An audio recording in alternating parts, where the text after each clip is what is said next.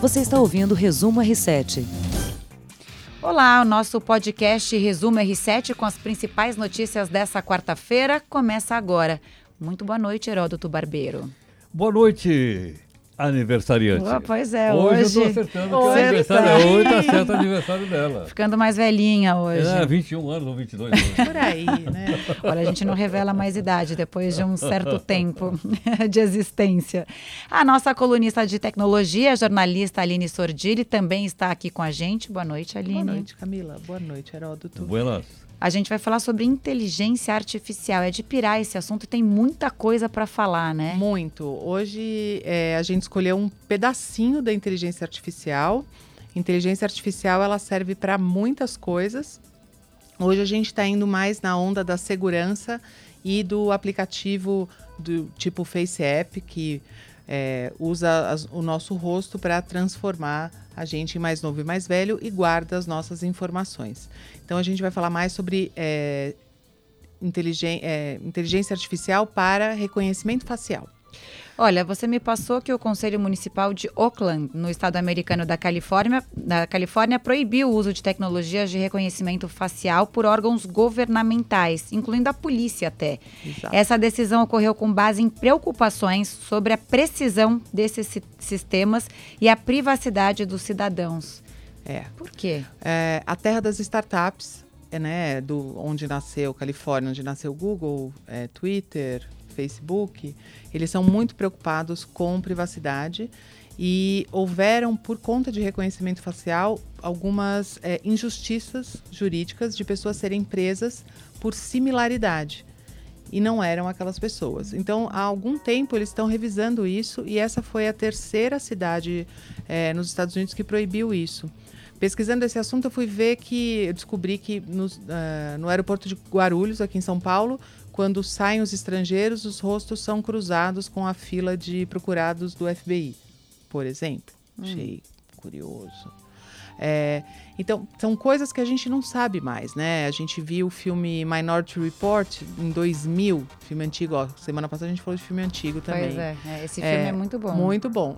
E lá tudo era mapeado. Todas as pessoas tinham seu registro. Hoje nós somos todos mapeados, mas não sabemos exatamente onde isso é usado nem por quê. Né? Existem é, empresas no Brasil que elas é, rastreiam e mapeiam o nosso rosto para fazer é, cadastro positivo, por exemplo. Então, até quando ou, ou, de que forma o nosso, nosso rosto está sendo usado, né? A, bio, a, simples biometria do celular é super simples, você colocar o celular no rosto e abrir. É seguro? Aí a gente lembrou agora aqui, se estiver dormindo e alguém passar o celular no seu rosto, ele vai abrir. Será que é só isso que a gente. Então, a grande recomendação para tudo, até mesmo para aquela história da semana passada do spoofing, do Telegram e de segurança, é fazer autenticação em dois fatores. Que é você sempre pedir uma senha além de qualquer outra forma de abrir o celular, uma conta, um login. Então, sempre perder um tempinho a mais um código a mais. Eu fico pensando, né? Por exemplo, a gente coloca no celular para abrir o celular hoje a sua, o seu rosto, né, uhum. né? Biometria uhum. facial. Que tipo de informação eles conseguem pegar da gente só com a biometria facial? Eles conseguem projetar é, a sua evolução, é tipo aquela história do Face App. Se você é você mesma, né? Então fala assim: ah, se eu tiver inchada, vai abrir? Vai. Se ele não te reconhecer muito por algum ângulo, por uma cirurgia, por alguma coisa, é, ele deixa de ver. Agora, eu estava falando, acho que é a Asus, que ela tem um celular que é a biometria facial e a biométrica de, é, de dedo, de indicador. Então ele cruza as duas coisas. Então, além de ser mais seguro, ainda há um cruzamento de que aquele rosto é realmente daquela, é, daquele dedo, daquela impressão digital. Heródoto, você imaginou que a gente ia chegar a esses tempos assim? Eu tô aqui tão moderno. Tá, tá vendo? É, exato. Para quem tá ouvindo, a gente, Heródoto tá assim, com o olho arregalado, tá com os pensando. pois é, né? É uma coisa incrível. Mas Eu... tem muito mais coisa além do que a gente imagina nesse sentido tem muitas empresas rastreando os nossos rostos publicamente. No Brasil a gente tem bastante e o pior é que a gente não sabe o uso disso, né? É, não tem nem, num caso como esse de câmeras públicas, a gente não tem nem termos de aceite, né? Para falar, ah, eu aceito, eu não aceito. Não, estamos sendo filmados na rua, né? Quer dizer, invade tua privacidade? Completamente. E por isso que chegou essa decisão da Califórnia, de Oakland e outras cidades, para falar, não, não pode nem para fins policiais, a gente tem que pedir. Agora tem o outro lado. Pequim, Beijing pode. Aham. Em Beijing, eles estão fazendo a leitura facial de todas as pessoas que Todas entram no as metrô. pessoas que entram no metrô. Todo mundo. E aí, como é que foi? Ah, Por aí você... Bom, logicamente a China não é um país democrático. Aham. É uma ditadura. Sim. Não é o caso dos Estados Unidos, que é um país democrático.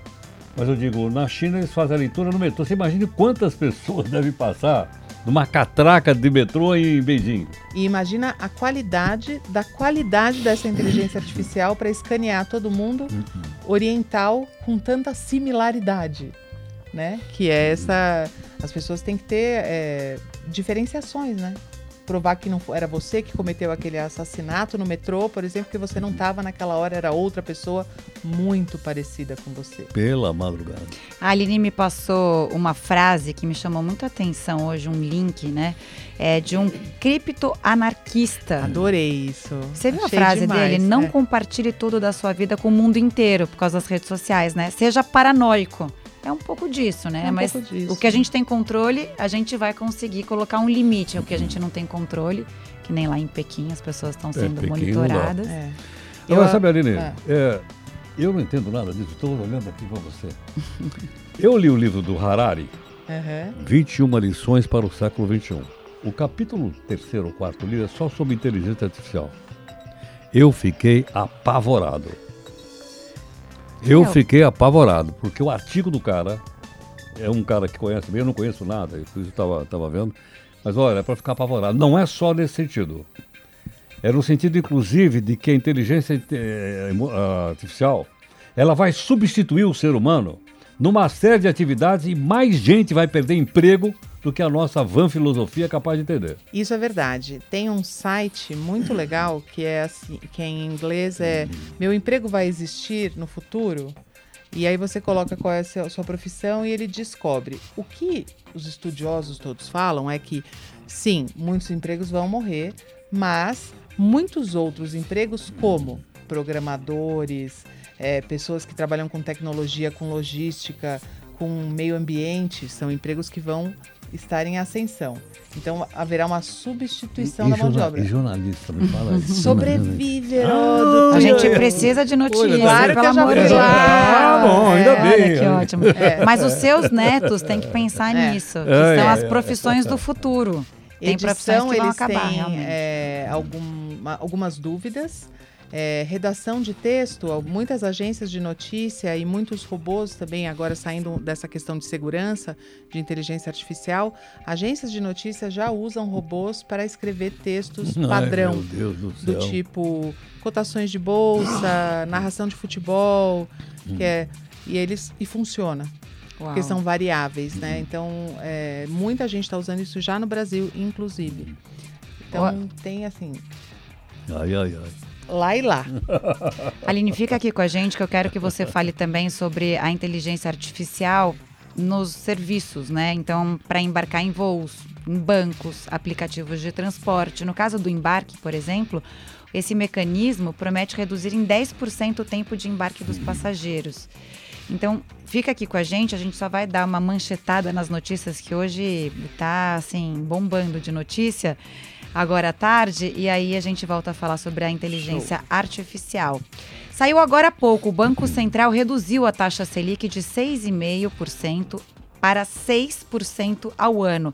Voltou ao patamar de março de 2018, quer dizer, que era 6,5% ao ano, e essa taxa é a menor em 33 anos, desde 1986, Heródoto. Bom, é, só o pessoal entender, essa taxa básica de juros, ela na verdade influencia muito pouco no dia a dia das pessoas. Ela não mexe com a poupança, não mexe com o cartão de crédito, não mexe com o cheque especial. Então, mexe com o quê? Ela mexe com os títulos do tesouro. Se você tem dinheiro aplicado no tesouro direto, aí ela mexe lá. Por quê? Porque eu estou recebendo 6,5% de juro e vou passar a receber 6%. Agora, se eu me perguntar, bom, Então, quem é o maior beneficiado quando você baixa a taxa de juros, como você acabou de lembrar? É o governo federal. Por que razão? O governo federal tem uma dívida gigantesca, cujo pagamento é calculado em cima da, da Selic, era 6,5%. O fato de ter caído de 6,5% para 6%, ele vai economizar, até o final do ano, 30 bilhões de reais. Então, toda vez que cai a taxa, de, a taxa, a taxa Selic, ele, a dívida interna diminui um pouco. 30 bilhões não é dinheiro para a gente descansar. Então não é. A taxa Selic cai e também o país ele fica mais atraente para investidores internacionais. Então, Fica, mais gente investe guerra. no país. Tem uma guerra. Outros países. Hoje, os Estados Unidos baixaram a taxa de juros. Também, também. Olha só, de E aí? em 0,25 ponto percentual para entre 2% e 2,25%. Também querem Então, aquecer a Então, economia. Agora é o seguinte: se eu tenho grana aí no mundo, onde é que eu vou investir? Depende do seu perfil de investidor. Ah, eu vou querer um correr cara um de risco. risco. e vai tacar na No- no- países no com- seguro. É. Olha só, a repórter do Jornal da Record, Tainá Falcão, ela está fazendo uma matéria sobre esse assunto, conversou com economistas hoje e mandou um recado aqui, um resumão para o nosso podcast. Diga, Tainá.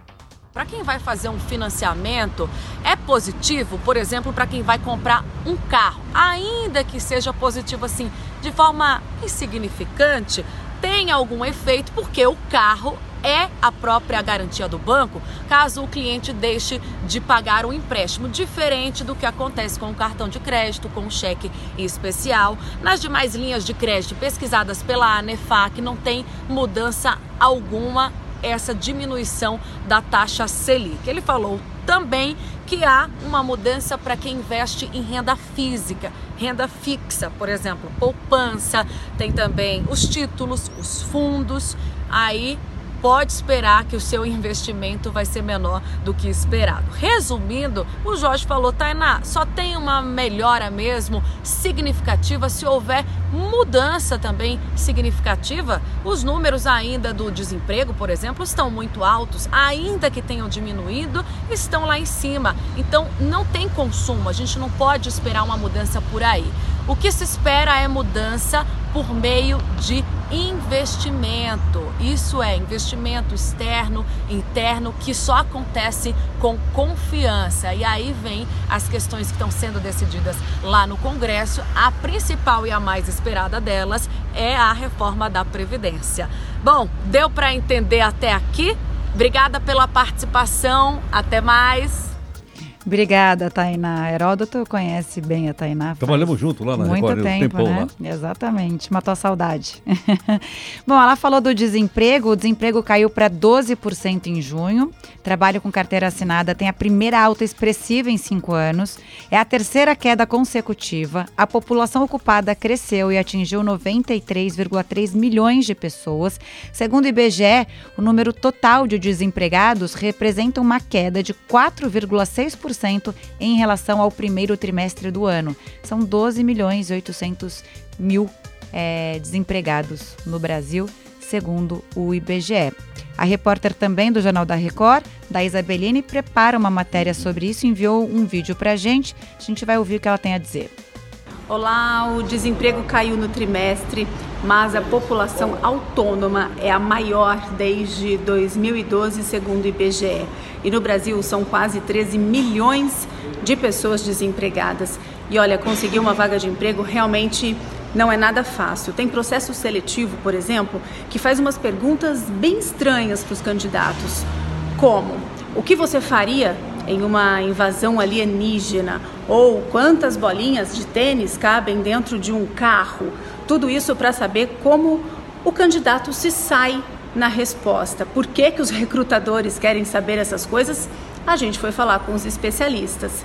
E também, olha só, tem uma empresa que levou os candidatos para participar de um jogo de realidade virtual. São situações bem diferentes que os candidatos precisam passar para conseguir a tão sonhada vaga de emprego. E aí, gente, o que vocês acharam dessas perguntas de emprego? Eu acho bizarríssimo isso, né? Eu queria, acho que tudo depende da interpretação, né? Eu acho que o povo nunca sabe. Quando você está numa vaga de emprego, você nunca sabe qual a resposta que você vai dar, né? Se é certa, se é errada. está sendo Sempre avaliado ali, tenso. sempre tenso. Mas eu acho, uma coisa que me chamou a atenção que ela falou é a maior população autônoma é, desde a história do Brasil. Eu não vejo isso como negativo, eu vejo isso como super positivo. São Uma- empreendedores. É, empreendedores, pessoas que estão vendo. E também tem um reflexo já da flexibilização das leis trabalhistas, Sem né? Que as dúvida. pessoas têm que é, buscar outras alternativas ou é, contratos, né? E não mais carteira. Então, eu acho, eu acho isso positivo. Olha, ali tocou num ponto, acho que é essencial. É, a minha geração, por exemplo, sa- seu sonho era ter a carteira assinada. Carteira É ou não é? assinada. E de preferência você começava na mesma empresa, trabalhava na empresa, se aposentava toda. na empresa e ia embora. Aí vou descansar, não era assim? A economia mudou, o mundo mudou. Tá? Quer dizer, o fato de não ter emprego não quer dizer que não tem trabalho. Exato. A gente não pode confundir emprego com o trabalho. Eu conheço muita gente que não tem carteira assinada e vive muito bem com o trabalho. É lógico que né, é uma situação de mudança. Mas eu acho que, olha, estar empregado hoje não é mais garantia como era no passado, Não certo? é. Mudou. E a gente vê muitas iniciativas, eu vejo coisas muito legais, empreendedores no Instagram, fazendo venda, fazendo comércio, fazendo consultoria. Pessoas que trabalham com reparo. É. Outro dia eu conheci um. Ele está trabalhando lá na Record News. Sabe o É. que, que ele faz? Ele é promotor de casamento. Ele diz: olha, quando a noiva é de uma religião e o noivo é de outra, eu é que faço o casamento. Falei, caramba, meu, olha. que- Cerimonialista. É, cerimonialista. Cerimonialista. Isso aí. Ele é cerimonialista. Eu achei muito bacana isso. Falei, olha, eu nunca tinha conversado com alguém que tinha esse trabalho. Não é carteira assinada, mas parece que ele está indo bem, viu? Tá vendo? Todo mundo tem, acha um caminho. Não são os robôs que vão acabar com tudo. Por enquanto, por enquanto. Olha mais destaques. A Polícia Federal prendeu Dario Messer, conhecido como o Doleiro dos Doleiros. Preso é réu na Lava Jato do Rio, na Operação Câmbio Desligo, mas foi preso aqui em São Paulo, nos Jardins. Ele estava foragido desde maio de 2018. Ele é alvo de investigações desde a década passada no caso do Banestado. Estava na delação também dos doleiros Vinícius Claret e Cláudio Barbosa, presos no Uruguai em 2017.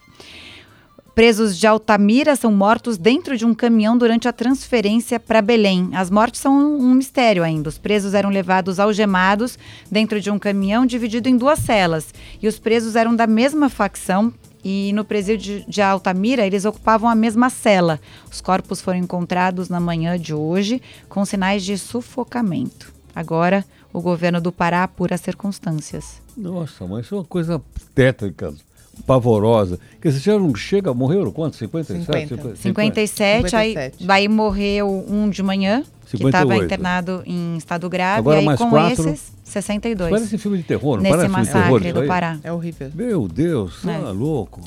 Outra manchete curiosa: o filho de Osama Bin Laden está morto, afirmam os Estados Unidos. Essa notícia é bem quente, acabou de sair. A última vez que ele apareceu foi num vídeo divulgado pela Al-Qaeda em novembro de 2018. Na ocasião, ele fez ameaças contra a Arábia Saudita e acham que esse filho do Osama Bin Laden, Bin Laden Ramsa Bin Laden, estima-se que ele tivesse uns 30 anos e ele estava se preparando para assumir o controle da organização terrorista. Olha, ah, se tá passando no cinema um filme chamado O Ataque contra o Hotel Taj Mahal. É um ataque desse feito por um grupo terrorista comandado desde o Afeganistão. É um fato real. Vale a pena ver para ter uma ideia de como é que eles controlam a mente dessas pessoas para que elas friamente matem as pessoas. Morreram mais de 100 pessoas num ataque contra esse hotel. E é um hotel muito. Aliás, conheço Sim. até, em Mumbai, na, na, na Índia. Ah, vale a pena ver o filme, para gente ter uma ideia de como é que é. o cara não tem nenhum sentimento por- pelo ser humano, absolutamente nada. Vamos E matavam funcionários, matavam telefonistas, matavam hóspedes. É uma coisa, mas vale a pena. Se tiver, chama o, o atentado contra o Hotel Taj Mahal. Vamos ver. E olha, o Brasil ficou sem indicados ao prêmio de melhor jogador do ano da FIFA. Não temos Neymar, nem Marta. E aí tem outros jogadores indicados. O R7 O tem Neymar uma não tá lista. com- lista? Não, Nem a Marta. nem a Marta. Nem a A? Marta eu não entendo. de fora. E a Nájila, não? Nájila foi arquivado. A A Nájila tá arquivado o caso. Tá arquivado o caso. É, estranho esse negócio, né? O R7 Arquivado, tem né? uma lista completa lá das pessoas que foram indicadas, uma Caramba. matéria bem bacana para quem quiser saber mais detalhes sobre isso. A nossa técnica nova foi indicada novamente? Vamos ter que ver o R7, então. Vamos ter que ver. A nossa nova técnica A Bia? feminina. É, que Vamos foi ter que ver. Vamos chamar ela de Lá Bia, porque o RCE. sobrenome é impronunciável. impossível. é, né? o sobrenome sueco. Pia. Aline, conta pra gente mais sobre a inteligência artificial. Como seria usar isso para embarcar num voo, por exemplo? A Gol tem isso já. Eu sou cliente Gol bem assídua e eu confesso que eu não consigo usar. Tem umas tecnologias que são difíceis, né? Que É. estão lá, mas a gente não sabe usar. Não consigo usar. É fazer o registro da minha biometria facial, que teoricamente deveria ser fácil, porque eu uso meu celular com isso. No aplicativo da Gol, ele não está bem desenvolvido. Eu vou viajar de novo semana que vem, eu vou tentar de novo. Eu vou ver se vai funcionar. É, eu acho que a tecnologia ela depende muito mais das pessoas do que da- dela mesma, né? Então a gente vê, ah, vai diminuir 10, 10% o tempo, você 10%, falou, né? o tempo de Eu- embarque dos passageiros. eu vejo, quando exemplo, funcionar. quando funcionar. Um voo tá atrasado, já aconteceu comigo. Voo atrasado é, em Salvador. Eles fazem uma fila gigantesca, a menina pega aquela fila e vai passando, fazendo check-in na fila, olhando o cartão de embarque de todo mundo na fila. Depois ela volta lá pra frente, abre porteira e vai. Se alguém entrou no meio da fila, se algum terrorista, bandido, alguma coisa entrou, entrou, acabou. Aí eu chegou minha vez, eu fui reclamar com ela. Falei, você não olhou a fila. Eu já fiz o check-in do cartão. Então, a mesma coisa, se vai fazer a biometria, a biometria tem que estar na porta do avião, né? Uhum. Também para ser eficiente. É. E para é. valer, não é só no cartão de embarque. Eu tenho que ter uma biometria assim que me deixe entrar no finger. Se eu não entrar ali, Verdade. acabou. Não é, não é, tão você. É, Não é tão você. Vira e vai quanto A gente embora. imagina. Né? É, é. Porque se o ser humano não respeita regras também, não vai ter tecnologia que dê conta de um Agora, processo Aline, desse. se você for viajar lá pela Gol, você olhar o nome do avião for um Boeing 737 MAX, não entre nele, tá? Já aconteceu isso comigo, eu já fiquei no grounding. É, Por quê, entendeu? pessoal? Não, não Não entra sei. não, não é entra o, não. o avião que foi proibido de voar nos Estados Unidos e agora ele foi definitivamente. é, a Boeing falou que ele está em revisão é, até ia ser, voltar agora em setembro e não vai mais. Vão fazer uma nova revisão. Hum, Foram daqueles aviões que caíram no começo do ano. Ótimo. mataram ótimo para os 346 passageiros, pessoas. né? Dois Então, que eles saiam de circulação. É, da Indonésia, né? Um na Indonésia e outro na Etiópia. Etiópia é. lá. Gente, o papo tá muito bom, Tá mas o nosso tempo acabou do nosso Ah, podcast esse Resumo tempo que não aparece R7. em lugar nenhum? Obrigada, Aline. A gente se vê na Obrigada. quarta-feira que Feliz vem. Nosso aniversário. encontro Feliz marcado. aniversário, Muito Camila. obrigada, pessoal. Vou então embora para comemorar. Um beijo para você que nos ouve. Até amanhã. Até amanhã. Você ouviu Resumo R7.